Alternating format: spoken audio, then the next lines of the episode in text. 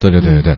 好，下一个消息呢，就是也讲讲我们这个天安门广场吧啊，呃，天安门广场呢，大家知道那升旗和降旗啊，那嗯很多人都特别喜欢看，呃每天在日出的时候、日落的时候呢，成为非常重要的景观，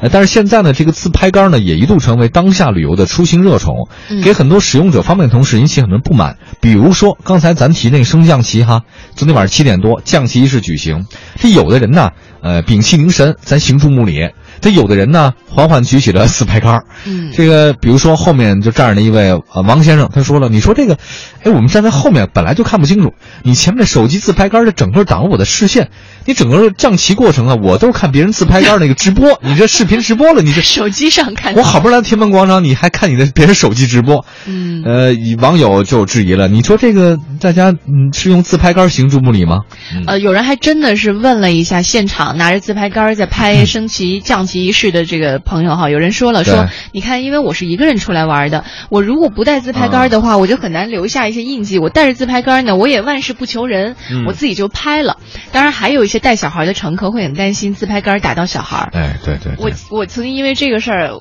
还差点跟人生气，你啊但是没有说有争执哈，就是嗯有那种小姑娘啊在，哪儿啊？在呃海洋公园。 啊，有很多这个小姑娘，其实里面光线又不好，嗯非得拿着自拍杆儿在拍。她拍的话也不太在意的，哦有的时候一伸她很突然嘛，哦几次差点打到小朋友，这不好我就会用手挡一下。嗯啊，我说对不起，让一让。我说能不能把自拍杆儿收起来？我说你这样太危险了。啊对啊呀对哎呀，而且他那自拍杆儿拉的特别的长，哦稍微短一点儿我勉强也能接受，特别长的话本身那地方就拥挤。是是是，那姑娘不听，就看了不你，听啊对，就看了你一眼之后继续在那儿拍。 我那么讨厌啊。对，就是很讨厌。后来我就默默的把他这个那个整个相机连自拍杆我推开了，我说谢谢。然后呢，他呢，嗯然后他就把等你也我拍进去了。 等我走过之后，继续在那拍。就我想，你要找到自己一个漂亮的角度，会这么难 吗？